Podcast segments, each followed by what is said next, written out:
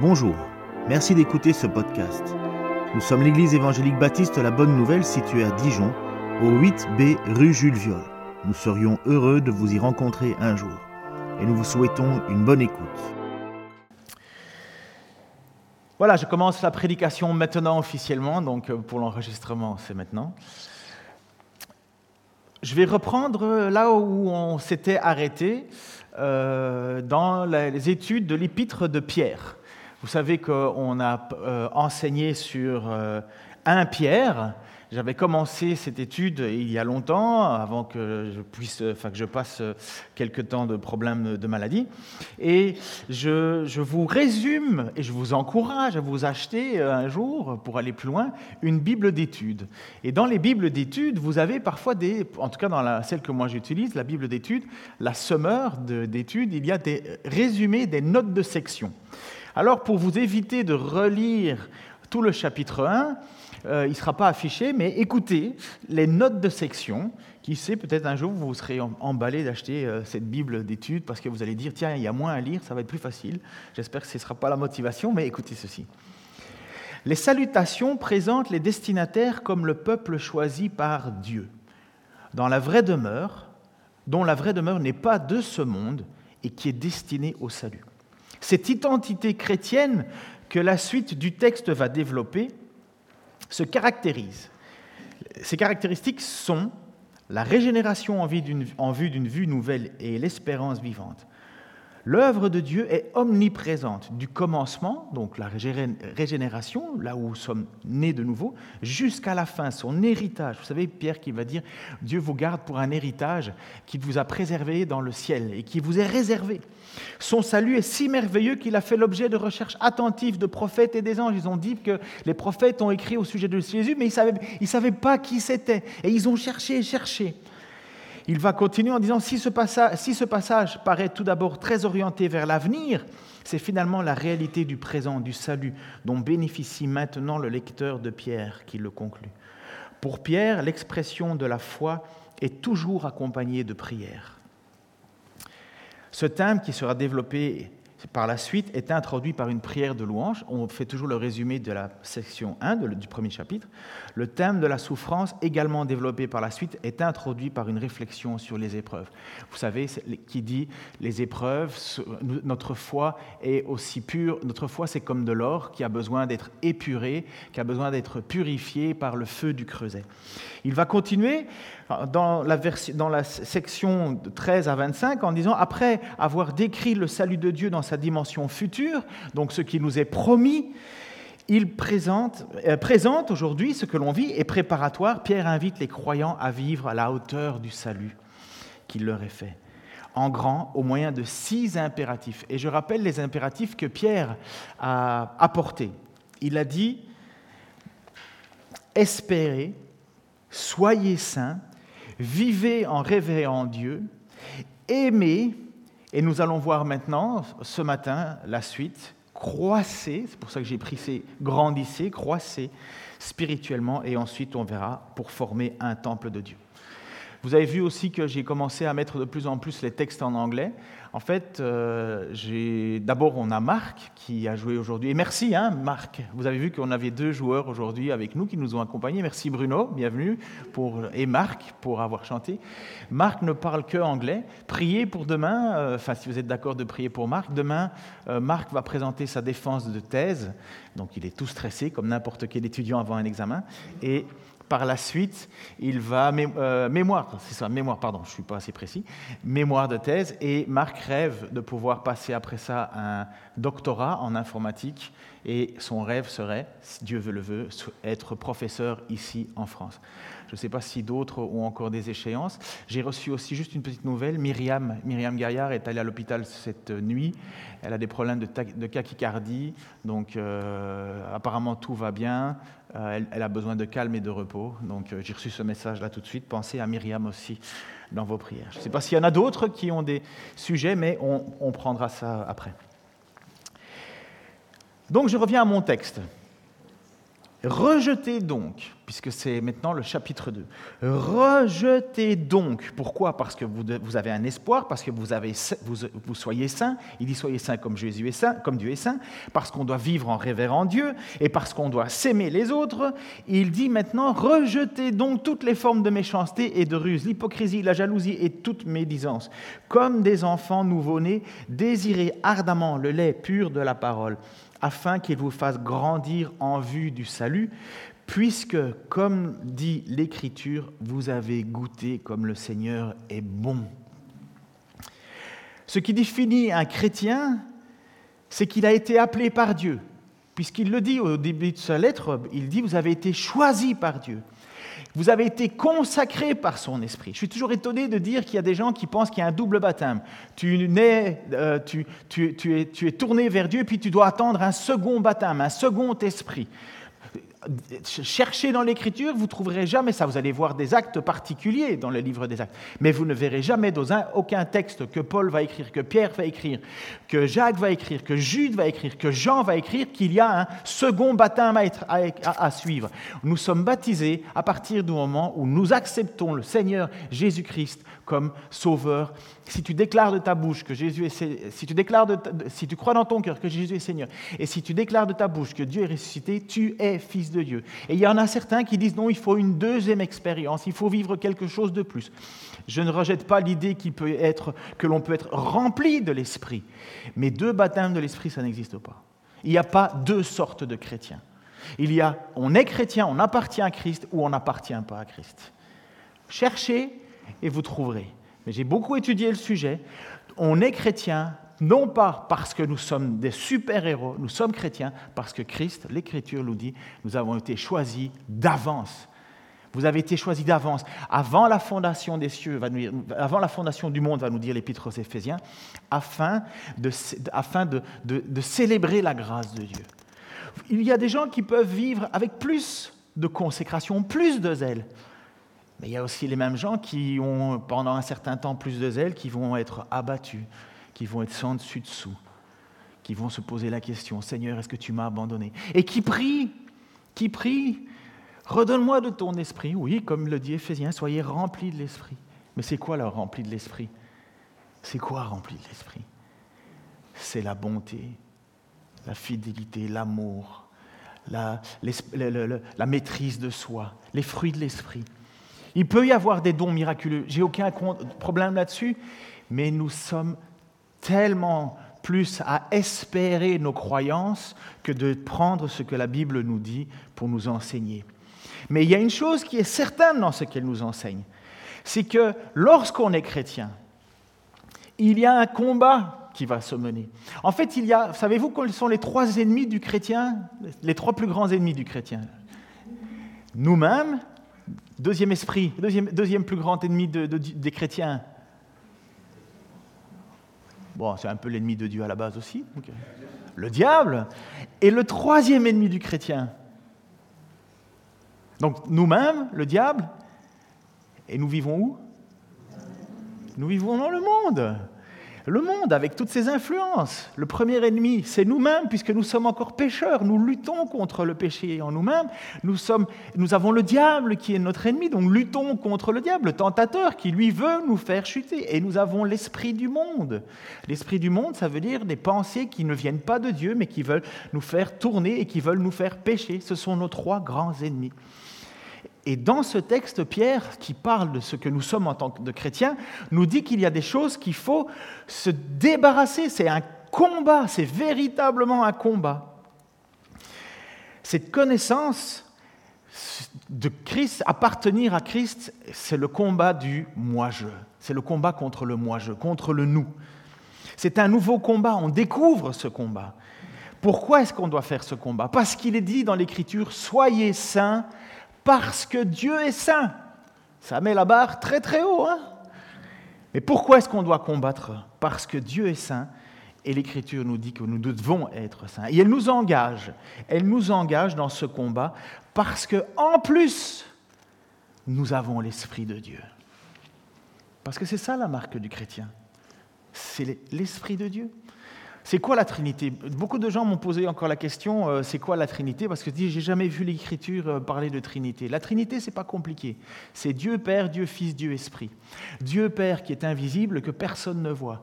Dieu Fils qui vient au milieu de nous, qui nous révèle qui est le Père, qui même dans l'Écriture, on le voit à certains moments. Certains se posent la question est-ce que c'est -ce euh, celui que, à qui Abraham a offert un sacrifice? Est-ce que c'est lui? Parce qu'il est prince de paix, roi de Salem, de Jérusalem est-ce que c'est Jésus euh, On appelle ça une théophanie, la présence de Jésus avant sa venue. Mais nous avons Dieu Père qu'on ne peut pas voir, il est invisible. Nous avons Dieu Jésus qu'on peut le voir, puisqu'à un certain moment, il y a même un apôtre qui a dit, mais je crois que c'est Didyme qui dit, montre-nous Dieu et ça nous suffit. Et lui va répondre, mais depuis le temps que je suis avec vous, ne m'as-tu pas reconnu? Quand Jésus pardonne, il pardonne comme Dieu pardonne. Quand il fait des miracles, il fait des miracles comme Dieu peut faire des miracles. Quand il ressuscite, il ressuscite comme Dieu peut ressusciter. Et puis la troisième personne, c'est le Saint-Esprit. Et le Saint-Esprit, c'est quoi? Le Saint-Esprit, c'est Dieu qui agit. C'est Dieu qui, qui, qui, fait vivre son, qui fait vivre Dieu en nous. Je ne suis pas dans mes notes là, hein, je suis parti là, alors je ne sais pas à quelle heure on va finir. Mais si vous regardez au tout début de l'Écriture, prenez le, le début de la Genèse, il est dit que Dieu règne, mais le souffle de l'Esprit le souffle de l'esprit, le roi en hébreu. Il y a l'esprit de Dieu, il y a Dieu, il y a l'esprit. Dans le livre de Jean, dans l'épître de Jean, le, livre de Jean, il est dit car Dieu, au commencement était la parole, la parole était avec Dieu, la parole était Dieu. Et qu'est-ce que c'est cette parole? C'est cette parole qui descend sur terre et c'est Jésus-Christ, puisque les apôtres vont dire et nous l'avons contemplé cette gloire. Et qu'est-ce que Jésus dit après? Un certain moment Il va dire il faut à la fin de son texte, il faut que je m'en aille parce que je vais vous envoyer le paraclète, le consolateur. Il vous vous enseignera tout ce que j'ai dit. Et le Saint-Esprit, c'est la présence de Dieu en nous. Et je termine ma grande parenthèse en disant, autrefois, dans le peuple de Dieu, euh, Moïse a dû construire un tabernacle. Vous vous souvenez, un tabernacle, une tente en fait, une tente dans laquelle il y avait euh, l'arche de l'alliance. Dans l'arche de l'alliance, il y avait un pot avec de la manne, la manne pour montrer que le peuple ne, ne, ne vivra pas de pain seulement, mais de toute nourriture qui vient de la bouche de Dieu, parce que pendant 40 ans, alors qu'ils étaient insupportables, Dieu les a nourris, et il y avait les tables de la loi, les tables de la loi, les dix commandements écrits par la main de Dieu. Il y avait ça dans ce tabernacle et il y avait le bâton, le bâton de Aaron, qui en plus, on nous dit que ce bâton avait fleuri et c'était ça qui était dans l'arche de l'alliance. Et l'arche de l'alliance, on lui avait construit un tabernacle. Dieu avait dit, il lui avait donné des règles en disant, vous allez construire ceci comme ça, vous allez faire ça. Et c'est ce que Moïse fait, il construit un tabernacle et, c'était la présence de Dieu sur terre. On ne pouvait pas s'approcher comme, on voulait. il y avait le lieu saint, le lieu très saint. Et puis David a voulu construire un temple. Et il dit non, c'est pas toi qui vas construire un temple, c'est Salomon qui va me construire un temple. Et dans ce temple, qu'est-ce qu'il y avait? Il y avait cette fameuse arche de l'alliance qui était là. Et il y avait le lieu saint et le lieu très saint, la présence de Dieu sur terre. Et vous savez où est la présence de Dieu sur terre aujourd'hui? En vous, car vous êtes le temple du Saint-Esprit. Autrefois, c'était dans une tente que Dieu manifestait sa présence. Après, c'était dans un temple que Dieu manifestait sa présence. Et une dame samaritaine, pécheresse de chez pécheresse, euh, cinq maris, le mari avec qui elle est, euh, elle n'est pas mariée, bref, elle est dans l'adultère, c'est une samaritaine, tout le monde la déteste. Et elle pose une question, une seule question à Jésus en disant, mais Seigneur, nous, on nous a dit qu'il fallait louer Dieu sur cette montagne-là parce que nos ancêtres ont dit qu'il fallait là. Et vous, les Juifs, vous dites qu'il faut enseigner au temple. Et qu'est-ce que Jésus lui dit? Il dit oui, c'est vrai, les Juifs ont la vérité parce que les prophètes et l'enseignement viennent des Juifs. Mais il vient un temps où c'est ni sur cette montagne ni dans ce temple que vous adorerez Dieu, mais c'est en esprit et en vérité. Et voilà la Pentecôte. À la Pentecôte, c'est là que le Saint-Esprit descend sur les chrétiens, ceux qui déclarent appartenir à Jésus-Christ. Alors si tu crois que tu n'as pas le Saint-Esprit parce que tu n'as pas ce qu'on te présente dans beaucoup d'endroits de, euh, de dire il faut que tu fasses ceci, il faut que tu fasses cela. Ben alors tu n'es pas chrétien. Parce que on est chrétien à partir du moment où l'Esprit de Dieu est en nous. Et personne ne peut déclarer Jésus est Seigneur s'il n'a pas le Saint-Esprit. Est-ce que vous croyez que Jésus-Christ est le Fils de Dieu? Bonjour mon fils. Oui ou non? Est-ce que vous croyez que Jésus-Christ est ressuscité, est mort pour nos fautes, pour nos péchés? Est-ce que vous le croyez? Est-ce que vous croyez que Jésus-Christ est ressuscité le troisième jour? Est-ce que vous croyez que Christ règne pour le moment, même si on ne le voit pas complètement? Quand vous priez, vous priez à qui? À Jésus-Christ. Et qui vous attendez qui vous, qui vous attendez au retour? Jésus-Christ. Si vous avez ça au fond de votre cœur, vous avez l'Esprit qui témoigne en vous. Il y a des moments où on ne va pas bien. Il y a des moments où on ne sait pas où on en est. Il y a des moments où on doute. Et quand on doute, qu'est-ce qu'on fait? On prie le Seigneur de nous aider. Voilà, je voulais juste mettre cette parenthèse. Pardon, c'est une longue parenthèse. Mais qu'est-ce que fait ce chrétien qui a l'esprit? Il rejette toute les formes de méchanceté, de ruse, d'hypocrisie, de la jalousie et de la médisance. Rejeter, le mot, c'est l'idée d'un vêtement que l'on dépose, que l'on enlève. C'est, une, une, on, enlève un, vieux vêtement tout sale de ce qu'on était avant pour, pour manifester cette nouvelle personnalité dont l'esprit maintenant habille en nous.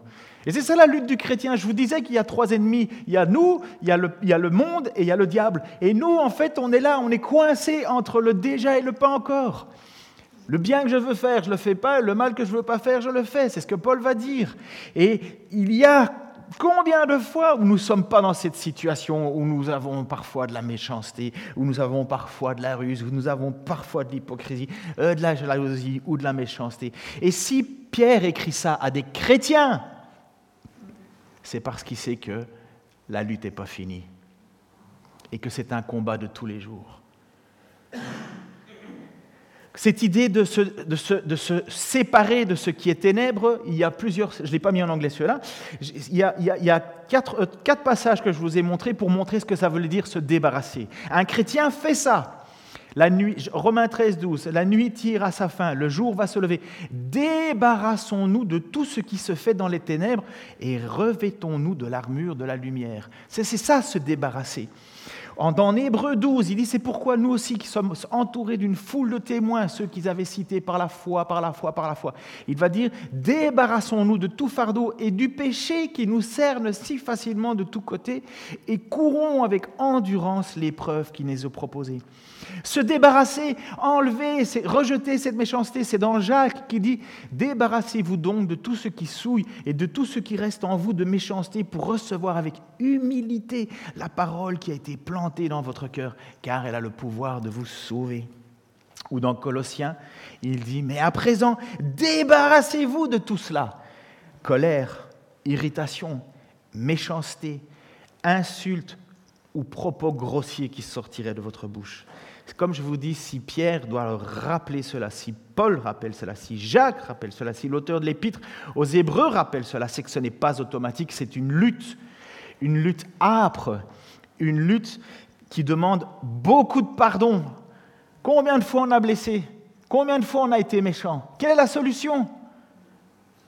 Ah ben, je, quitte l'église, je vais dans une autre église, c'est tout. Pardonner et accepter le pardon. Cette lutte, elle est âpre aussi dans nos pensées. Combien d'entre nous ne luttons pas avec des pensées? Aujourd'hui, la mode dans notre société, c'est que les filles vivent maintenant, elles ont décidé de revivre la Révolution française, et elles ont décidé que maintenant, elles ne mettaient plus de soutien-gorge. Les gars, ils voient ça, mais à 100 mètres de loin. Qu'est-ce que fait un chrétien dans ces cas-là? Qu'est-ce qu'il fait contre ses pensées? Tu dois lutter. Comme Job, il a dit, j'ai fait, fait, un pacte avec mes yeux. Vous le voyez aussi, hein, mesdames? Moi, souvent, j'en parle avec ma femme. Hein. Elle dit, mais je ne comprends pas pourquoi ils font ça. Ben, on sait très bien pourquoi, hein. c'est regardez-moi, regardez-moi. Mais qu'est-ce que tu fais? Un chrétien, il lutte avec les pensées et, il, lutte comme tout le monde. Tu vas le voir, mais qu'est-ce que tu fais après? C'est ça, lutter. Ça fait partie de, de, se débarrasser de notre ancienne nature. Parce qu'après, on s'en fait des films. Hein. Lutter aussi contre des mauvaises habitudes héritées de notre famille. J'ai toujours été étonné de cette expression. Ah, j'ai pété un câble. Comme si c'était devenu une excuse. Ah bon, t'as pété un câble? Bah, Denis, ferme un petit peu le, store parce qu'il y a Odile qui a la, lumière. Ça te dérange pas? Ok, c'est bon. Ça te met en, grande lumière. Hein, là, c'est très très bien. Mais, mais si ça te dérange pas, tant mieux. Mais euh, donc, on, utilise des expressions familiales. On a des habitudes, des mauvaises habitudes héritées de nos familles. Ça aussi, ce sont des choses qu'il faut lutter. Il y a des bonnes habitudes et il y a des mauvaises habitudes. Mon père me disait toujours l'habitude, c'est une mauvaise habitude. Ben, moi, je pense qu'il y a des bonnes habitudes, il y a des, oui, il y a des mauvaises habitudes, des choses qu'on doit gérer. On a hérité ça de nos parents. Il y a des familles dans lesquelles on s'engueule et on parle tout le temps. Il y a des familles où on parle jamais. Vous connaissez ça? Et ça peut faire des conflits. Hein Moi, je viens d'une famille où on parle beaucoup. Il faut lutter aussi avec notre cœur. Avec notre cœur, qu'est-ce qu'on a dans notre cœur? Est-ce qu'on comprend que la générosité et aimer et considérer l'autre plus grand que soi, c'est ça que Dieu attend C'est ça que les fruits de l'esprit attendent Mais c'est dur. C'est dur parce qu'il y a véritablement des luttes. Et il y a des luttes contre notre tempérament. Ma fille a un tempérament de feu. J'en profite parce qu'elle n'est pas là, elle est en vacances avec Michael. Je sais qu'elle va regarder la vidéo, elle pourra m'engueuler, mais elle devra me pardonner. Mais j'ai un tempérament sanguin. Je peux vous dire que la maladie et ma petite dépression là m'ont bien calmé. Merci Seigneur. Mais j'ai un tempérament sanguin. J'étais comme ça, mais il y en a d'autres, disons, des tempéraments tout mou, tout mou, tout mou. Vous avez des... Mais vous devez lutter contre ça aussi. Le bien que je veux faire et que je ne fais pas, c'est un péché. Si ton tempérament, c'est d'être apathique, lutte contre ton tempérament.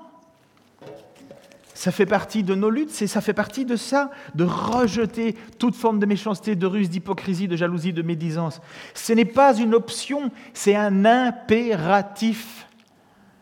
Il y en a combien qu'on a considéré en disant, regarde, il va à l'église et dès qu'il sort de l'église, une fois qu'il a sorti de l'église, il joue et il fait n'importe quoi. Si c'est ça être chrétien, combien de fois je l'ai entendu ça? Si c'est ça être chrétien. Parce que justement, on ne lutte pas contre nous-mêmes et c'est une lutte, c'est une véritable lutte.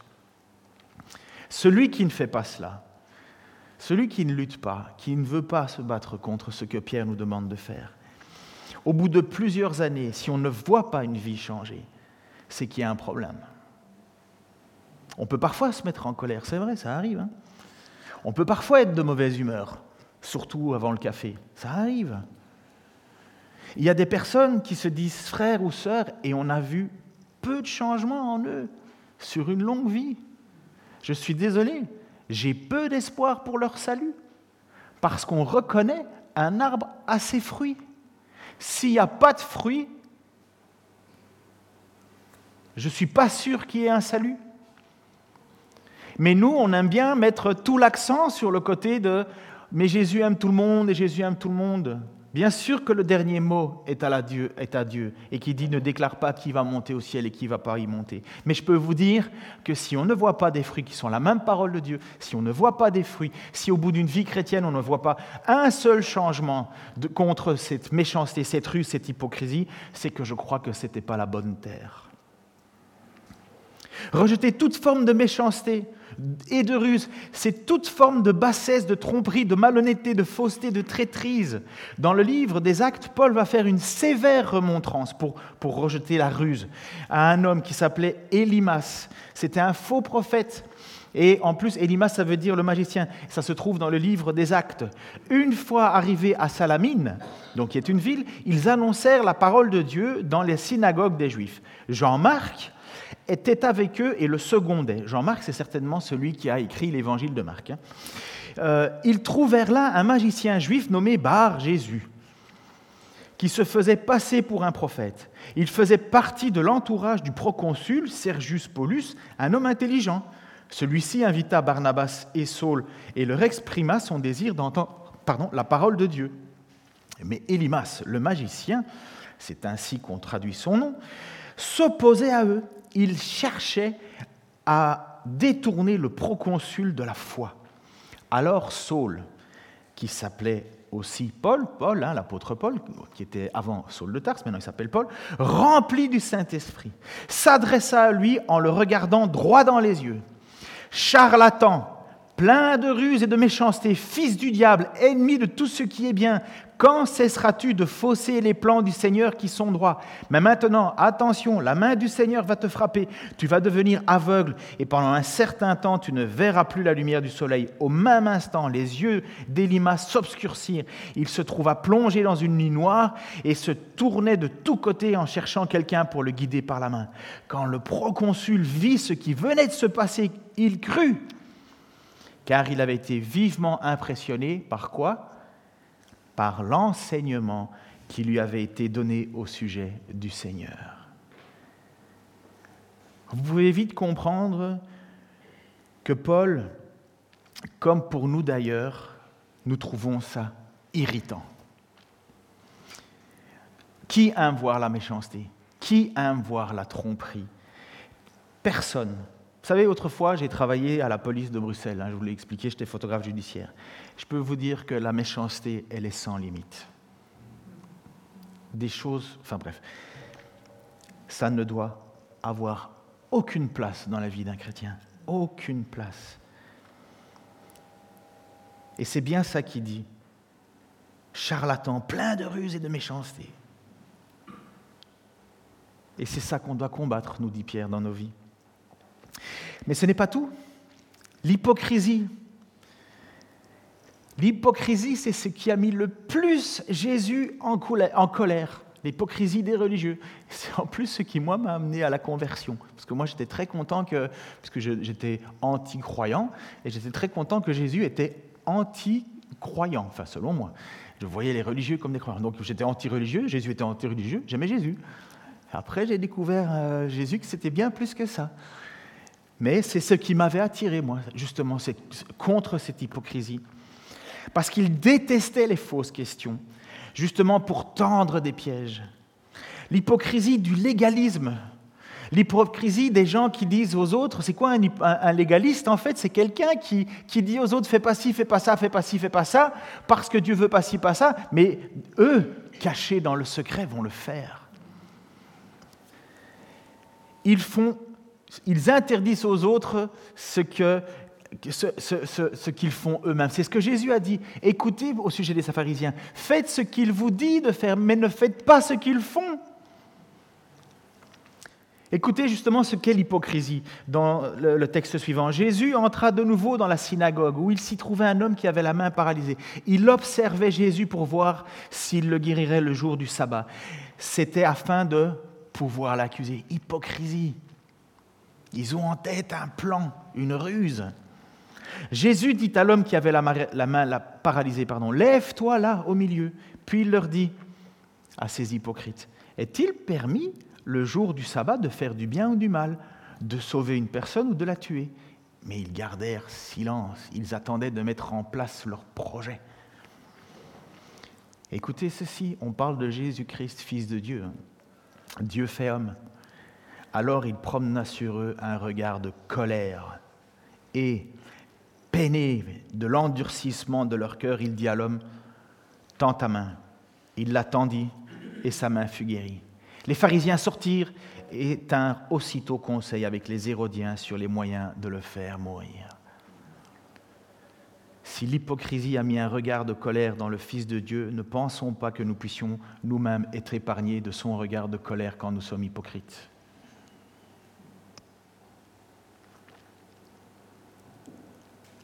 L'hypocrisie. Il suffit de regarder les débats, les débats politiques pour voir à quel point c'est un sport national. Mais Pierre dit qu'il faut se débarrasser de ça aussi dans l'Église. L'hypocrisie de vouloir se paraître saint alors qu'au fond nous ne le sommes pas. Même des petites hypocrisies.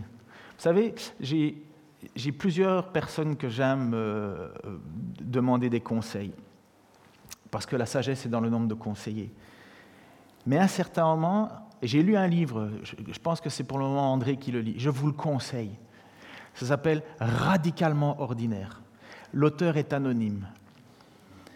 Et dans ce livre, il dit, et il parle au pasteur, aussi, pas qu'au pasteur, mais à tout chrétien, cessez d'être hypocrite C'est pour ça que je vous ai avoué que j'avais des problèmes de santé euh, psychologique. C'est pour ça que je vous ai avoué que j'étais pour un temps sous anxiolytique et sous antidépresseur. Parce que j'en connais combien des pasteurs qui disent Ah non, non, il ne faut pas dire. Pourquoi il ne faut pas dire? Pourquoi est-ce qu'il faut être hypocrite? Pourquoi est-ce que je montrerai une image de je suis bien, je vais bien, parce que j'ai le Seigneur, alors que je souffre? Je ne lis pas un seul centimètre carré dans le livre des psaumes d'un roi David selon le cœur de Dieu qui ne dit pas à la fois ses péchés, à la fois ses tristesses, à la fois ses doutes, à la fois ses incompréhensions et à la fois sa gloire, sa grandeur, son espoir dans Dieu. Et pourquoi nous, on ne ferait semblant? Pourquoi nous, on, serait hypocrite puisqu'on sait que Dieu déteste ça, que Jésus déteste cette hypocrisie, et que les textes nous disent que Dieu a plutôt son regard qui est porté sur celui qui est malheureux, mais celui qui fait semblant. Et cette petite hypocrisie, elle est là tout le temps. Je ne dis pas qu'il faut arriver ici avec une tête par terre sans arrêt, en avouant euh, constamment. Euh, non, on a aussi une certaine parfois retenue. Mon but, le but n'est pas d'écraser les autres avec ce que je suis, mais il ne faut pas entretenir une fausse image qu'on a entretenue sans arrêt. Moi, on m'avait dit, vas-y, convertis-toi avec Jésus, tu vas être l'homme le plus heureux. Tu n'auras plus de problèmes dans ta vie. Ah, j'ai l'impression que j'en ai eu pas mal. Hein ah, mais c'est parce que tu as péché. Ah, bah oui, je, pêche, mais je n'ai pas trompé ma femme, j'ai volé d'argent à personne, je me suis peut-être emporté sur certaines choses, j'espère avoir demandé pardon à tous ceux à qui j'ai pu offenser, j'ai certainement j'en ai offensé sans même le savoir. Comme, comme David va dire, euh, pardonne-moi les fautes que je n'ai pas connaissance, mais est-ce que j'ai mérité tout ça? Ça ressemble pas trop au Jésus qu'on m'a vendu, ça. Ah, mais il est peut-être dans une autre église. Peut-être que si quelqu'un mettait sa main sur ma tête, là, je serais comme pouf, immunisé. Et il y en a combien qui courent là derrière? Et je remercie que c'était la première prédication de notre frère euh, Franck, quand il a prêché sur l'épître de Jude, et qui dénonçait, je vous encourage, hein, un chapitre, un chapitre, peut-être 25 versets peut-être, à lire ça. Jacques va dire aussi la jalousie. Il va, euh, Pierre pardon, va demander aussi de, nous, de se battre contre la jalousie. La jalousie, c'est ce qui a amené le premier meurtre dans la Bible. Caïn qui a tué Abel parce qu'il était jaloux, parce que Abel avait fait un plus beau sacrifice que lui. Et qu'est-ce qui est monté en lui? La jalousie. La jalousie, c'est être contrarié par le bien-être des autres. Il amène à la rancune, il amène à la haine et il amène au conflit. Jacques va dire ceci, et c'est fort. Hein y a-t-il parmi vous quelqu'un de sage et d'expérimenté qu'il en donne la preuve par sa bonne conduite, c'est-à-dire par des actes empreints de l'humilité qui caractérise la véritable sagesse? Mais si votre cœur est plein d'amère jalousie, si vous êtes animé d'un esprit querelleur, il n'y a vraiment pas lieu de vous vanter ce serait un défi à la vérité. Une telle sagesse, écoutez bien, une, telle sagesse ne vient certainement pas du ciel. Elle est, euh, elle est de ce monde, de l'homme livré à ses seules ressources.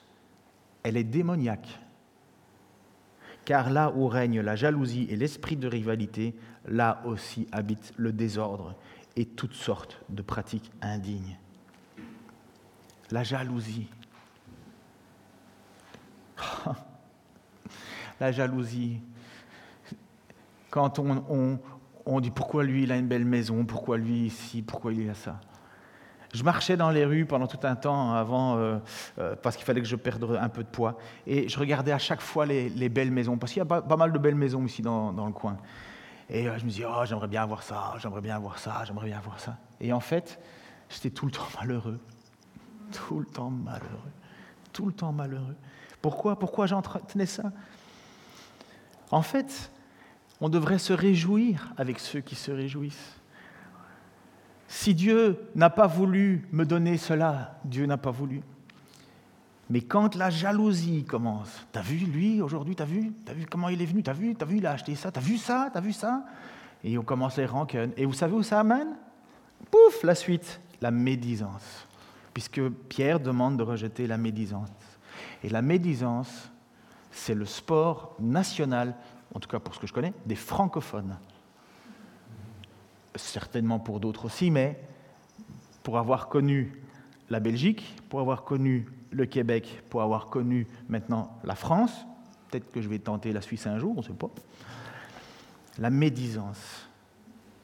Écoute ceci, c'est des phrases qui partent, que l'on voit parfois passer sur Facebook, enfin sur euh, Instagram et compagnie. Si tu entends quelqu'un dire du mal d'un autre, dis-toi qu'il en dit autant de toi.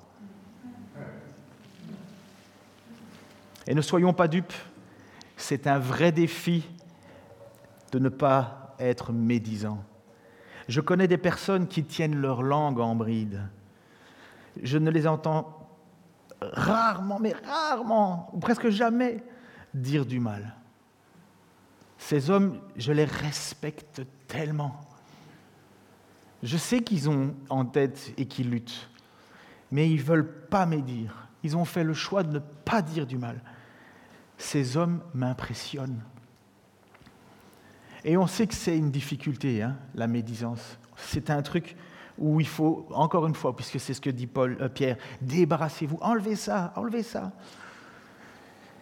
Et je peux vous dire que la médisance, c'est tellement vrai parce que dans son livre, le livre de l'Ecclésiaste, qui est la sagesse de Salomon, sagesse que Dieu a donnée en double, il va dire quelque chose. Il n'y a sur la Ecclésiaste 20, 7, euh, pardon, verset 20 à 22, il n'y a sur la terre aucun homme juste qui fasse toujours le bien sans jamais pécher. Ne prête pas attention à tout ce qu'on dit. Et si ton serviteur te dénigre, n'écoute pas, car tu sais bien qu'à plusieurs reprises, il t'est arrivé à toi aussi de dénigrer les autres. C'est pas vrai? C'est la sagesse de Salomon, double sagesse de la part de Dieu. N'écoute pas ce qu'on te dit, parce que tu sais très bien que toi aussi, tu as dénigré les autres. Oh, moi, j'aime pas quand on parle sur mon dos.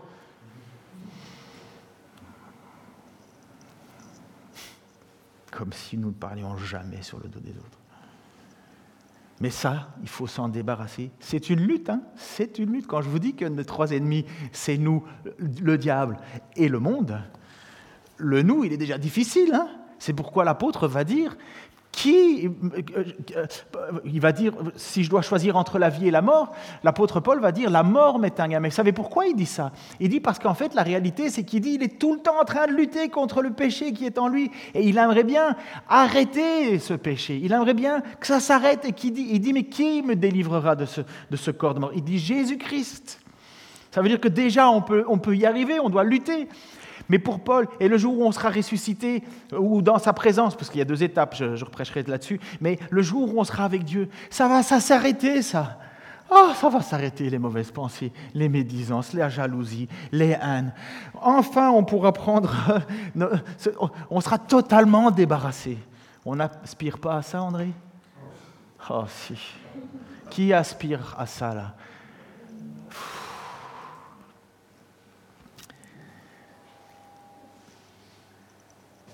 Comment on fait pour combattre ça? J'ai quasi fini, excusez-moi. Comment on fait pour combattre ça? La parole de Dieu, il nous dit, mais tout cela, donc, il faut se débarrasser. Faire l'effort de changer, de se. Et Pierre nous explique le meilleur moyen de le faire. Il nous dirige vers une source vitale. Il nous dirige vers la parole de Dieu. Il ne nous dirige pas vers des séries télévisées où il n'y a que meurtre, que vengeance, que trahison, que adultère, que méchanceté. C'est quoi encore les feux de l'amour? C'est fini ça, je crois, maintenant, finalement. Je, crois qu'ils avaient fait plus de, ah, sais pas moi, des milliers d'épisodes. Mais c'était quoi le sujet? Je te trompe, tu me trompes, je pars avec elle, je te maudis, je te si. C'était que ça. C'était que ça.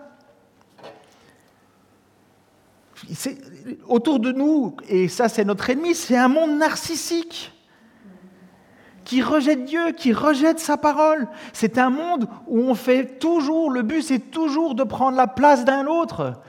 Hein, hein, le jeu Colanta, vous avez déjà vu Colanta où ils font des épreuves physiques.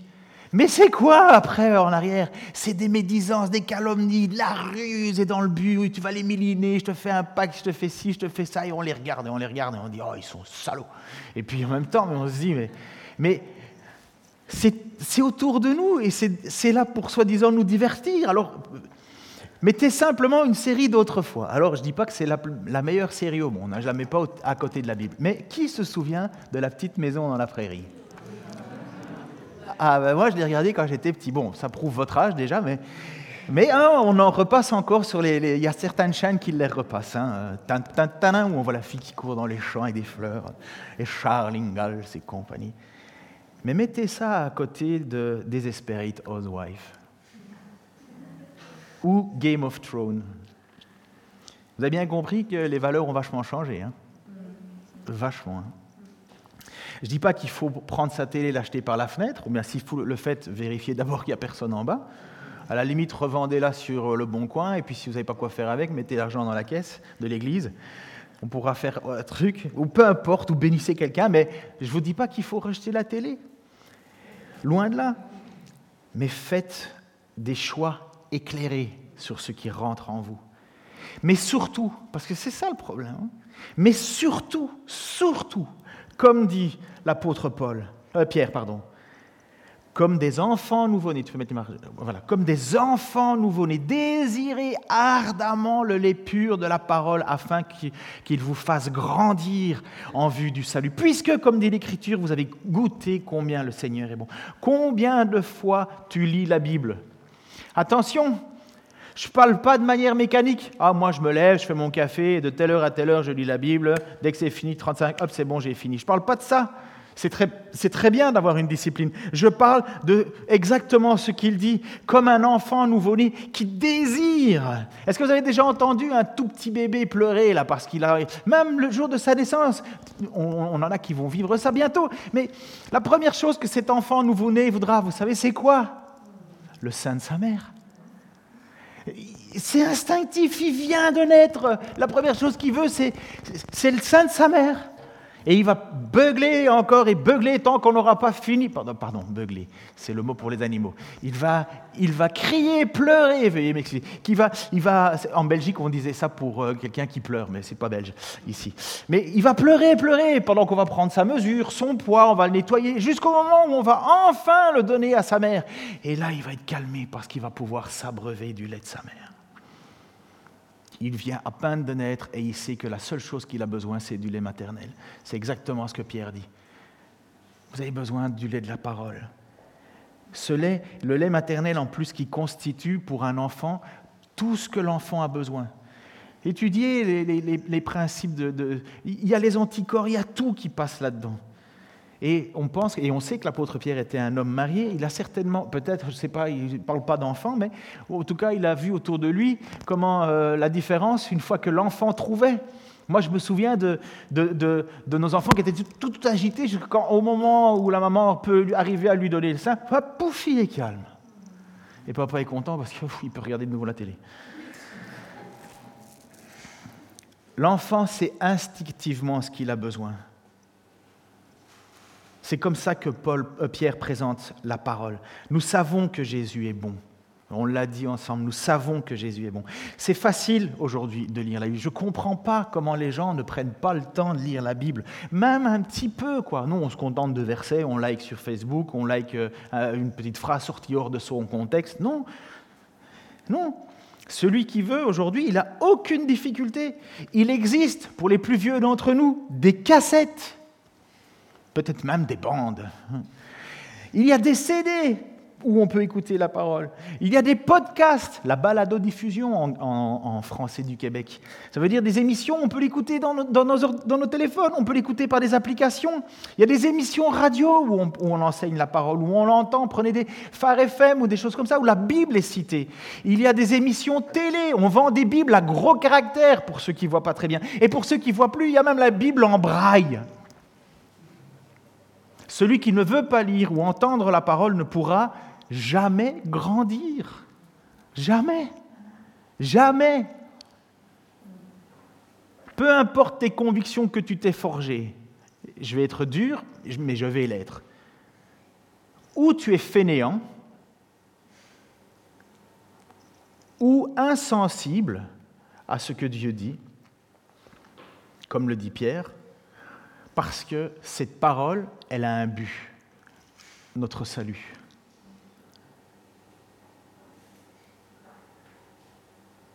Si nous ne produisons pas de fruits, c'est que nous ne sommes pas alimentés.